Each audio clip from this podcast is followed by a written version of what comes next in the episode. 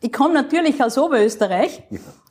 Ja. Und wenn der Lask so gut ist, dass er sogar Tabellenführer ist zurzeit. Zeitgespräche mit Gerhard Schmidt. Ein Austausch über Politik, Kunst, Kultur und Wirtschaft zu aktuellen Themen. Zeit für Gespräche, Zeit für Antworten auf Augenhöhe. Meine sehr geehrten Damen und Herren, herzlich willkommen zu den Zeitgesprächen. Ich freue mich, dass ich Sie heute wieder begrüßen darf. Bei mir ist eine der faszinierendsten Persönlichkeiten der katholischen Kirche in Österreich. Herzlich willkommen, äh, liebe Schwester Beatrix Meyerhofer. Vielen, äh, vielen herzlichen Dank für Ihr Kommen. Äh, ich habe von Ihnen so viel Tolles gehört und äh, auch so viel Tolles gelesen. Erlauben Sie mir, dass ich ein bisschen auf die Biografie eingehe. Sie haben äh, die Ausbildung zur Volksschullehrerin gemacht. Sie kommen aus Oberösterreich, aus Wales, glaube ich. Äh, haben die Ausbildung zur Volksschullehrerin gemacht, sind dann 1972 in den Orden der Schulschwestern eingetreten, waren viele, viele Jahre Lehrerin, waren die Direktorin äh, auch des, des großen Schulkomplexes. Nicht des ganzen Komplexes, Direktorin des Gymnasiums. Direktorin des Gymnasiums, aber eine faszinierende, eine große faszinierende Aufgabe. Und sie waren bis 2019, wenn ich es richtig gelesen habe, auch die Sprecherin, Vorsitzende aller, äh, aller Frauenorden mhm. äh, in Österreich. Mhm. Und das sind, glaube ich, 4200 mhm. Ordensschwestern, genau, genau. Die, die das umfasst hat. Und sie sind jetzt noch die Chefin, wenn ich das so profan sagen darf, äh, des Ordens der Schulschwestern für Österreich, für Tschechien und für Italien. So ist das, ja. Ja. ja. Stimmt, vielleicht darf ich ein bisschen aufbauen noch, ja. äh, weil ich nach der Ausbildung zur Grundschullehrerin äh, hat's mich nach Wien gezogen wohin geht man als Oberösterreicherin, um dann ja. etwas weiter zu studieren. Und mein erstes Interesse hat der Pädagogik und Psychologie gegolten. Ich habe dann promoviert in Kinderpsychologie und ähm, dann bin ich in den Orden eingetreten. Da habe ich schon als Lehrerin in der Friesgasse un unterrichtet und im Orden habe ich dann weiter studieren dürfen, Theologie, Philosophie und so ist mein Leben im Kloster sehr reich geworden und konnte dann in die Schule und das Schulzentrum einfließen. Ich habe gelesen, Sie haben Theologie studiert in Regensburg bei, äh, bei Josef Ratzinger, dem späteren Papst Benedikt XVI. Auch, ja. Hätte ich damals geahnt, hätte ich mir ein Skriptum von ihm unterschreiben lassen. Nein, zwei Semester ja. durfte ich ja. in Regensburg studieren. War ein großes Erlebnis, muss ich sagen. Er war als Professor sehr, sehr eindrucksvoll. In, in welcher Hinsicht eindrucksvoll? In der, in der Lehre oder in der Persönlichkeit? Äh, ich habe ihn erlebt als einen Professor, der ist in den Hörsaal gekommen und da ist, ich würde sagen, Regensburg zusammengelaufen. Ja. Da waren nicht nur die Theologen, da waren die Philologen, die Germanisten, den, die Altphilologen. Man wollte Ratzinger hören. Er war ein hervorragender Professor. Ich muss das immer wieder sagen. Wir haben das genossen. Er kam, er hat sich konzentriert, dann hat er eineinhalb Stunden gesprochen, Literatur zitiert, Kirchenväter zitiert, äh, unglaublich. Und dann mache ich genau diese Bewegung was wieder aus. Ja, das ja, war seine, ja. ist seine Persönlichkeit, glaube ich, bis heute geblieben, voll konzentriert auf geistige Fragestellungen.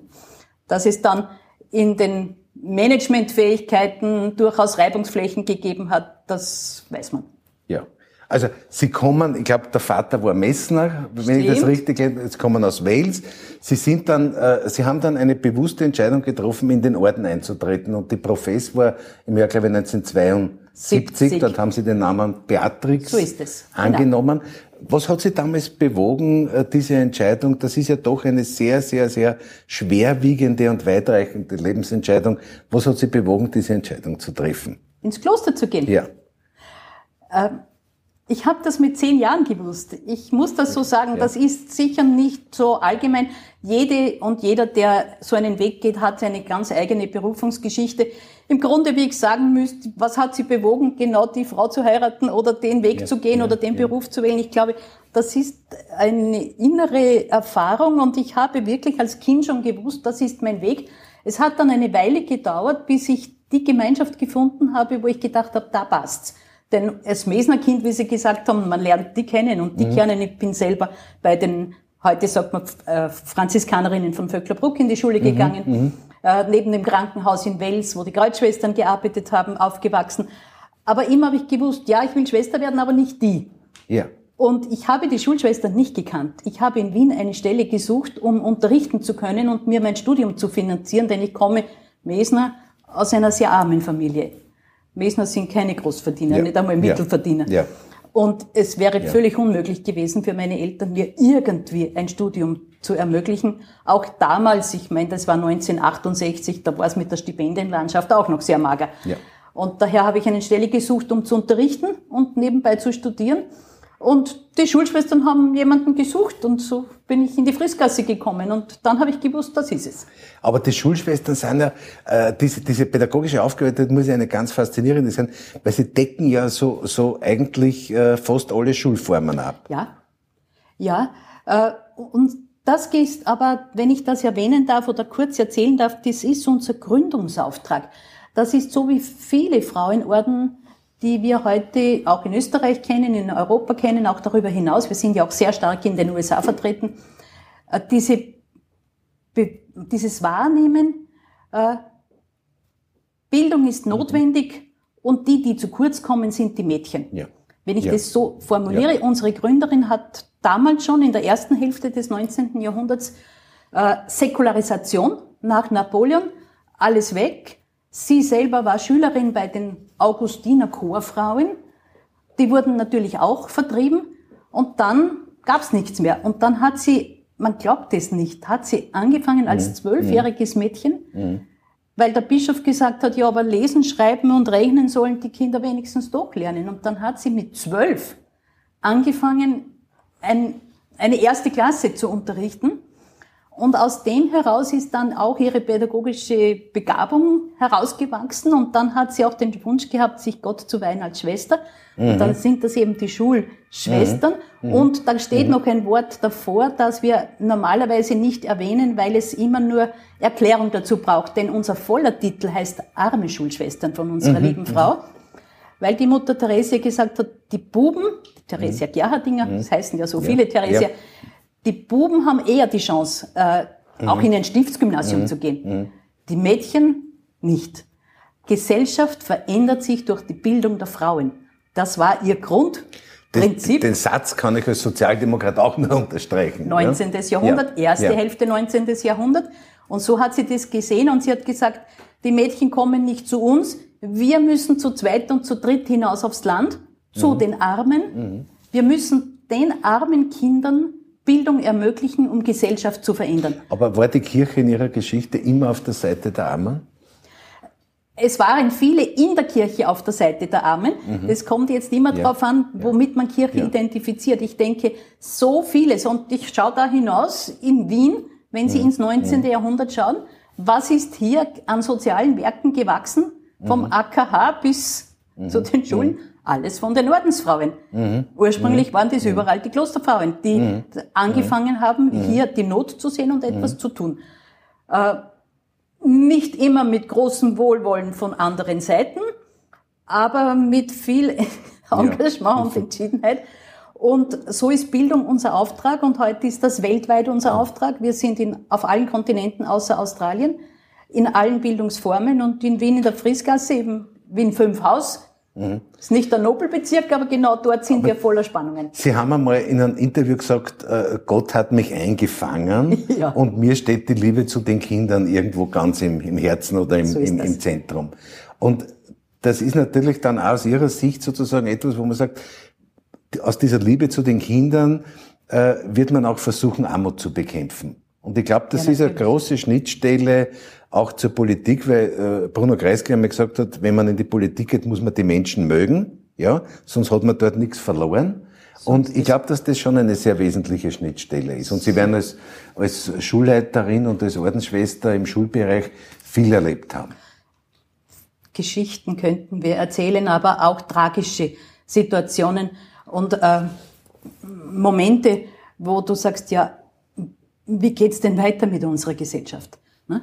Also wir sind sehr bewusst als Schulschwestern, als arme Schulschwestern, in diesem Kontext wage ich das jetzt zu sagen, um keine Missdeutungen zu riskieren. Wir sperren die Schule um 6.45 Uhr auf, weil eine Form von äh, Mühsal in unserer Stadt sind die alleinerziehenden Frauen. Mhm. Und wo arbeiten denn viele von denen? In Berufen, die um, neun, um sieben Uhr in der Früh anfangen. Und welche Schule sperrt denn in der Früh auf? Wir mhm. haben ja ein mhm. normales mhm. öffentliches Schulsystem, wo die Schule um 7.45 Uhr aufsperrt. Mhm. Und unser Prinzip ist, kein Kind steht auf der Straße. Mhm. Daher sperren wir um 6.45 Uhr auf, die Aula ist offen, das Schulbuffet ist geöffnet, der Kindergarten ist offen und die Kinder können hereinkommen und werden auch betreut. Äh, um auf diese Weise wieder in unserem Charisma besonders die Frauen zu unterstützen. Ja. Und Sie haben ja, Sie haben ja auch viele äh, Kinder, die einen Migrationshintergrund haben. Mhm.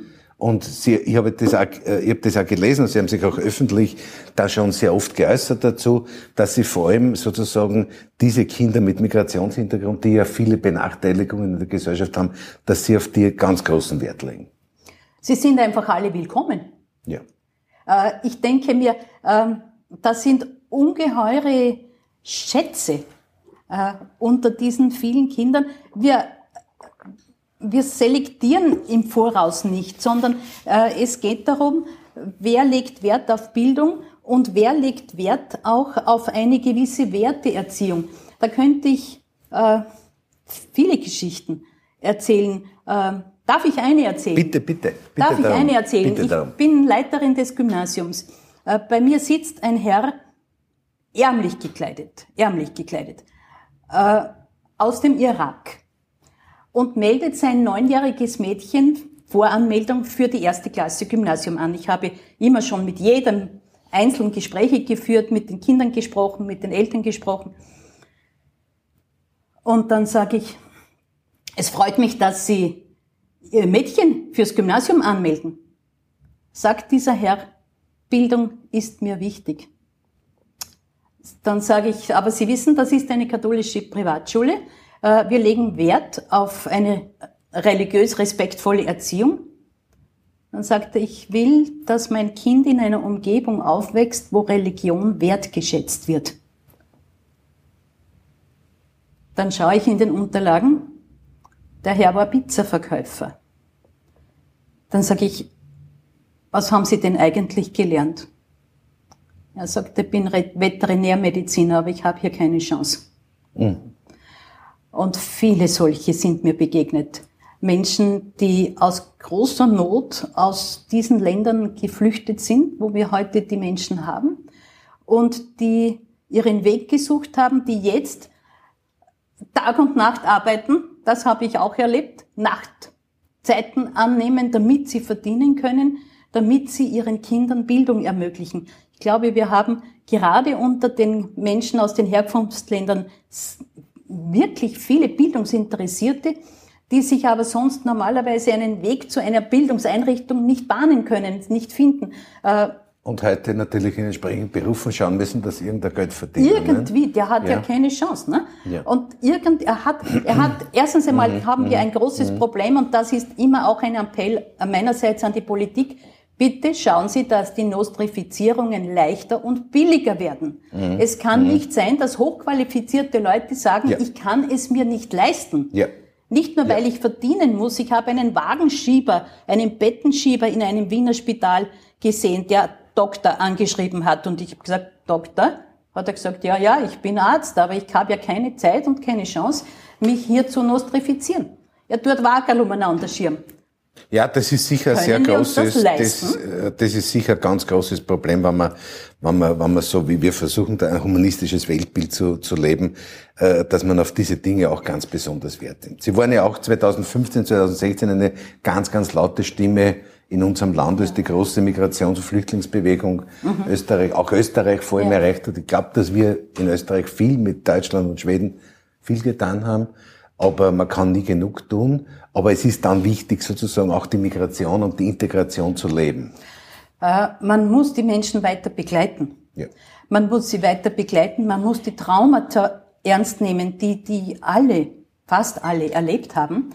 Man muss ihnen helfen, diese ganze psychologische Not zu bearbeiten, nicht nur zuerst zu schauen, äh, auch da muss ich sagen, tragischerweise nicht nur zu fragen, Hast du Folterspuren, dann bekommst du bei uns Asyl. Kannst du keine Folterspuren auf deinem Körper vorweisen, dann musst du uns erst beweisen, dass deine Geschichte stimmt. Mhm. Das sind ja lauter dramatische Sachen, die sich da abspielen. Wie muss jemand beweisen, wie er verfolgt worden ist? Ich, ich habe da, ich hab da ein Zitat gefunden eines evangelischen äh, äh, Theologen, des Dietrich Bonhoeffer, der im KZ umgekommen ist, der einmal gesagt hat und appelliert hat an den Mut, den man haben muss, der gesagt hat, den größten Fehler, den man äh, im Leben machen kann, ist immer Angst zu haben, einen Fehler zu machen.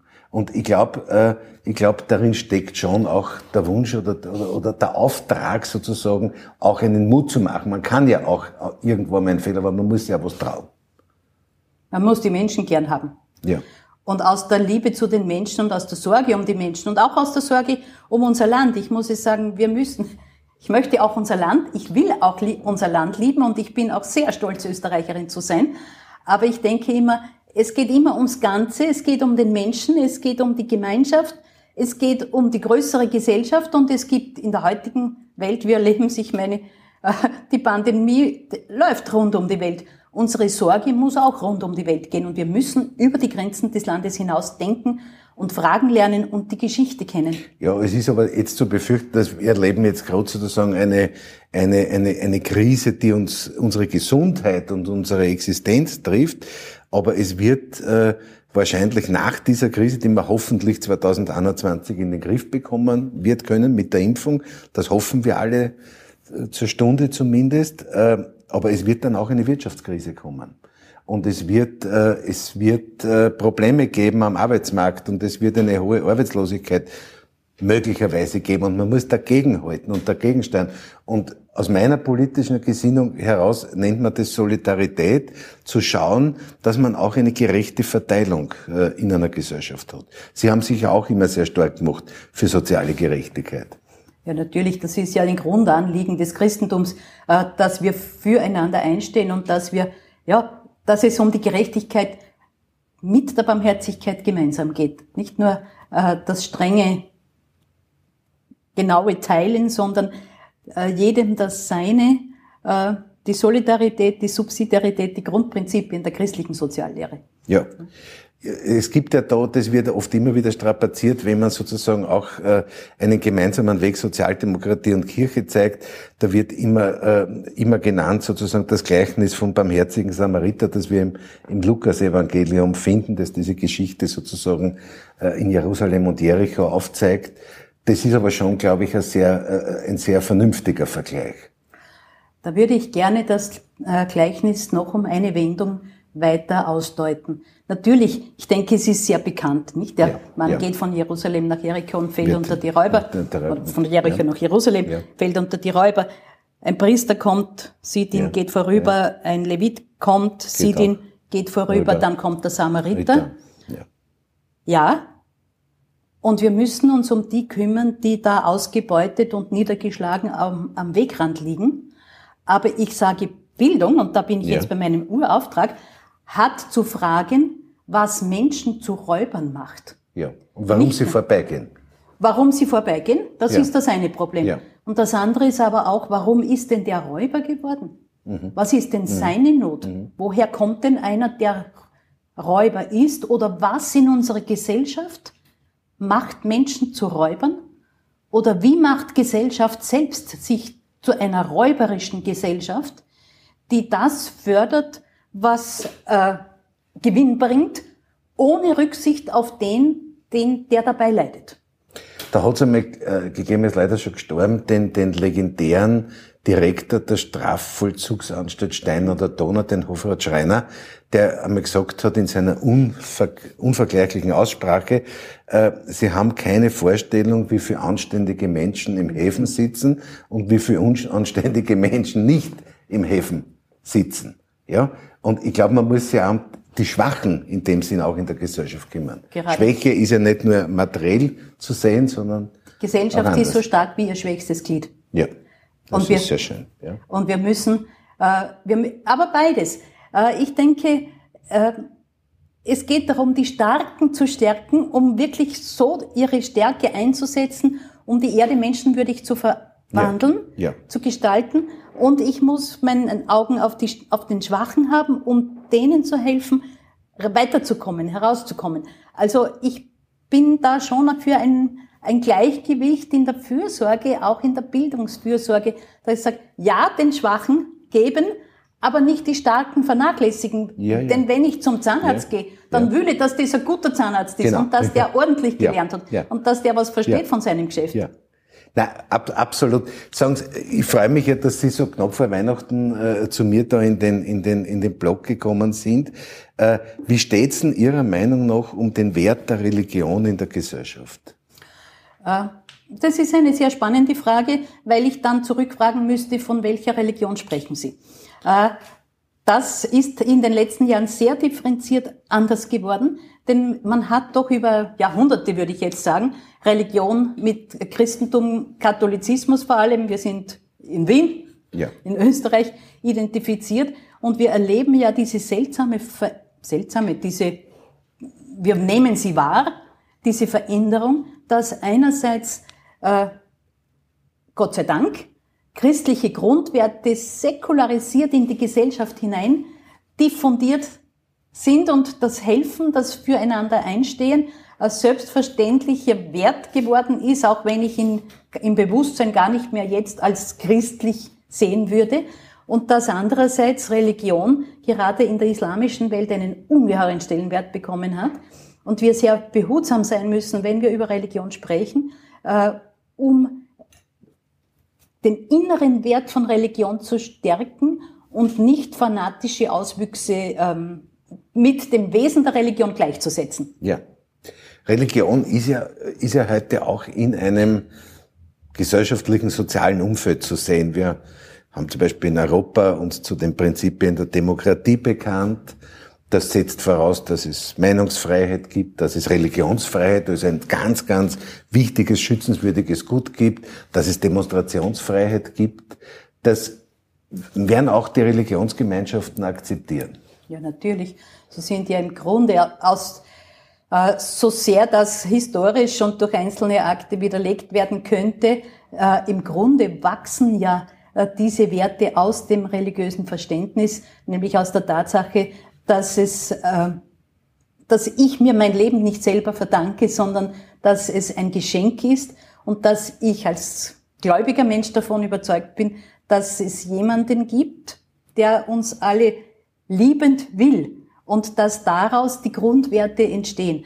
Äh, die Dinge, die Sie gerade ansprechen mit Toleranz und Menschenrechten, so äh, zum Teil gegen die Kirche erkämpft, aus der Kirche gekommen, gegen die Kirche verteidigt. Da könnte man wieder Geschichte des 19. Jahrhunderts drüber ja. schreiben.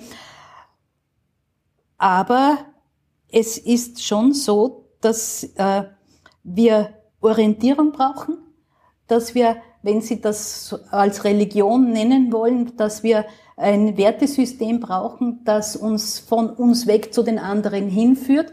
Und dass Religion gerade in diesen Zeiten, wir erleben es jetzt in der Pandemie, wie notwendig Orientierung und Halt ist und wie sehr Menschen vereinsamen und in der Sinnlosigkeit sich verfangen und Menschen, die äh, religiös gläubig sind, äh, ohne fanatisch zu sein, das ist das Drama, das wir jetzt gerade erleben, dass es diese Randentwicklungen, diese Verschärfung der Ränder gibt, aber dass Religion Orientierung gibt, Hilfe gibt, Perspektive gibt und dass es eine Zuversicht gibt, dass es sagt, was immer passiert, es wird schließlich gut ausgehen. Aber diese Ränder sind ja auch eine Verirrung. Ja, und warum werden sie zurzeit so stark? Ja. Das ist beängstigend, das mhm. ist äh, mhm. zu fragen, mhm. da ist hinzuschauen, was treibt mhm. Menschen mhm. in solche Randpositionen, die sie dann voller Verzweiflung noch verteidigen, gegen jede Vernunft und allen Verstand und ohne Rücksicht. Was für Ängste treiben Menschen an? Beziehungsweise Angst bringt, dreht ja entweder nach, ganz nach innen oder treibt ganz an den Rand. Und wir brauchen ja, dieses ja. Gleichgewicht der ja, Gelassenheit. Und ich glaube, da, sind, da gibt's, da gibt's sozusagen, äh, die Therapeutiker sozusagen sind Bildung, Armutsbekämpfung, Kunst. Kunst und Kultur, die ganz, ganz Kunst. wichtig ist. Ich weiß, Sie sind sehr, sehr engagiert. Sie lesen viel, ja. Ich habe das auch in Ihrer Biografie gelesen. Äh, Sie lesen sehr viel. Sie sind sehr kunst- und kulturaffin. Das, äh, ich halte das für sehr, sehr wichtig. Ja, ja, ja, das ist über ja, das ist zu, zu freundlich formuliert. Ich habe natürlich äh, gehört das zur Bildung dazu und äh, ich bin so gesegnet, dass ich in Wien leben darf. Ich denke immer, was für eine, was für eine gute Stadt haben wir doch ja, hier. Ja. ja. Ich bin seit kurzer Zeit der Vorsitzende des Kulturausschusses in Wien und daher freut mich das ganz besonders, wenn Sie das sagen. Aber ich habe einmal ähm, auf einem Garagentor im fünften Bezirk gelesen, das berühmte Zitat von Pablo Picasso, äh, wo er gesagt hat, Kunst ist jenes Mittel, das den Staub von der Seele wischt. Mhm. Die ja. Christen denen beichten gehen, aber nicht. Ja, ja, ja. ja. aber es ist im Grunde dieselbe, dasselbe äh, Element. Es geht darum, den Staub wahrzunehmen. Und den Staub, sagen, ja. Da ist was, da, da ist was in der Quere. Und ich brauche, um wirklich weiter zu sehen, ähm, in, den grauen Star von der Augen, von der Seele weg, ja. Äh, die Kunst hilft zur Wahrheit, das würde ich wohl sagen. Ja. Echte Kunst hilft zur Wahrheit. Und auch zur, zur, zur, zur vielleicht zur individuellen Beantwortung der Sinnfragen. Und zur Herausforderung. Ein Kunstwerk fragt mich. Ja, ja, ne? ja. Also die Neugier, und das ist ja, das ist ja auch das Faszinierende bei Sie in Ihrem Beruf. Kinder kommen ja mit großer Neugier. Ja. Und Kinder haben diese Neugier. Und sie haben diese Unvoreingenommenheit. Und da kann man auch das Interesse entwickeln. Ja, hoffentlich. Ja. hoffentlich haben ja. Sie nicht schon zu viel ja. in Ihren Fantasiewelten sich verfangen. Aber grundsätzlich glaube ich. Ja, aber die Auseinander, ich glaube, ich halte es für sehr wichtig, dass man möglichst früh sozusagen auch die Auseinandersetzung mit äh, Kunst und mit ja, Kulturformen, ich halte das Singen und, und Musizieren ja, und, und, und und ja. ich wäre mir selber nicht treu, wenn ich nicht dazu sagen würde, unter Sport. Unter Sport, ja, nein, zum Sport kommen wir noch. Ah, ich wollte Sie noch, ich wollte Sie noch fragen, liebe, liebe äh, Schwester Beatrix, äh, wir haben jetzt vor, wir sind jetzt ganz, ganz, ganz, ganz knapp vor Weihnachten. Und äh, Weihnachten ist ja, äh, glaube ich, mit Ostern gemeinsam das wichtigste Fest der, der Christenheit. Und meine Frage an Sie ist, äh, welche Botschaften verbinden Sie mit, mit Weihnachten oder welche Gedanken verbinden Sie mit Weihnachten oder was würden Sie gerne vor Weihnachten an eine größere Öffentlichkeit auch hinaustragen wollen? Gott sei Dank, dass es Weihnachten gibt, weil es die Botschaft ist, dass sich der, den wir als den großen Seienden verehren, sich ganz klein macht und ganz bescheiden unter uns ist. Das heißt, Weihnachten ist eine ungeheuer hoffnungsvolle Botschaft, die sagt, es ist nichts zu schäbig und nichts zu klein, dass darin nicht Göttliches aufstrahlen könnte. Im Grunde ist die Weihnachtsbotschaft, Gott ist bei uns und auch wenn Gott für dich ein, eine Schablone, ein äh, leeres Wort ist oder eine Bezeichnung, mit der du nichts anfangen kannst, Du kannst etwas damit anfangen, dass auch im Kleinsten ein Geheimnis ruht. Mhm. Und dass ich mhm. sage, Weihnachten ist ein Rühren am Geheimnis der Hoffnung.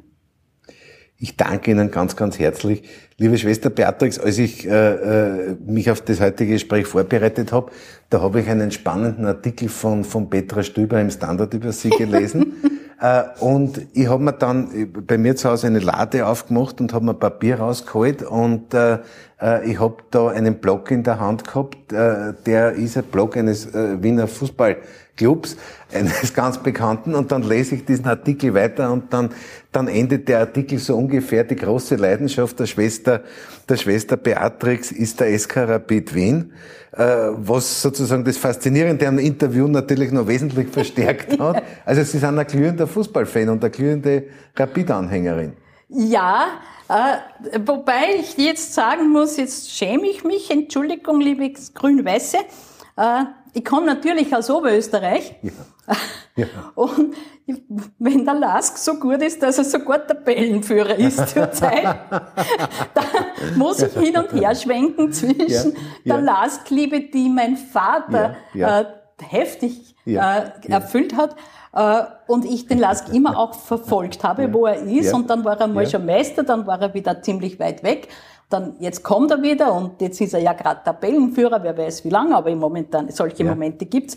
Aber ich habe halt dann in viele Jahre lebe ich schon in Wien 5 Haus Und wer in Wien West ist, der kann nur Rapid-Anhänger sein, weil ich meine, ja. äh, ich, es gibt vieles, was mir gefällt. Ich, ich liebe dieses ähm, durchhalten bis zur letzten Minute. Also die Rapid-Viertelstunde habe ich meinen Schülerinnen ja. und Schülern ja. auch immer gesagt. Ja. Aushalten, durchhalten, nicht aufgeben. Es kann sich noch was ausgehen, auch in der letzten Minute. Und ganz ehrlich muss ich sagen, also Violett hätte ich nicht haben können bei uns an der Schule. Wenn ich den Buben was zu flästern hätte, hätte ich mir einen lila Schal auf die Türschnalle gebunden. Aber nein, ich liebe den Sport. Ich liebe es das, wirklich, das, das, ein Match anzuschauen. Da haben Sie übrigens, glaube ich, mit Papst Franziskus was gemeinsam. Ja. Da soll ja ein glühender Fußballanhänger ja, sein. Ja. Gebürtiger Argentinier. Na ja, ja. das ist halt, aber ich muss schon auch sagen, das geht auch zurück auf meine arme Kindheit. Denn Fußball ist das Spiel der armen Leute. Was brauchen sie denn zum Fußballspielen außer einem Fetzenlaberl? Und äh, wir waren eine wirklich sehr arme Familie, aber wir haben im Mesnerhaus gewohnt und daneben war der Pfarrhof und dann war die, die Wiese mit einem kleinen Hügel und es waren halt sehr viele Buben in meinem Alter und dann habe ich halt mit ihnen gespielt und Fußballspielen war von Kindheit an eine Beschäftigung. Ja. Und äh, der Vater, wie ich vorher erwähnt habe, der Vater war wirklich also Lask-Fan ja. und ja, ich schaue mir irrsinnig gerne ein Match an. Na, das verbindet uns ja. Liebe Schwester Beatrix, ich, ich danke Ihnen sehr herzlich, dass Sie sich heute die Zeit genommen haben, äh, zu mir zu kommen.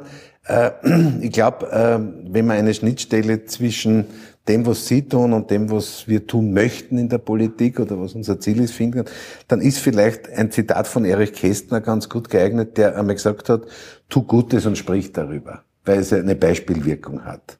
Und das, glaube ich, das tun Sie in ganz, ganz hervorragender Art und Weise und möchte mich ganz, ganz herzlich bei Ihnen bedanken. Und am Ende, am Ende ist immer so, mein, mein politischer Wahlkreis ist der 13. Wiener Gemeindebezirk und äh, am Dach meiner SPÖ-Organisation haben wir mit einem äh, tollen Imker mhm. äh, gemeinsam zwölf Bienenstöcke aufgebaut und da wird biozertifizierter und genfrei zertifizierter äh, Biohonig produziert. Und ich möchte Ihnen, und das gibt auch viel, viel Kraft für alles, was Sie vorhaben und für Ihre Arbeit. Und das würde ich Ihnen gerne als kleines symbolisches Geschenk am Vielen Ende Dank. übergeben. Das passt sehr ja. gut zu Weihnachten ja. und zum Advent ja. und zur jetzigen Zeit. Ich nehme es gerne. Vielen Dank. Dankeschön. Vielen ich danke Dank. mich herzlich. Danke. Danke. Dankeschön. Danke.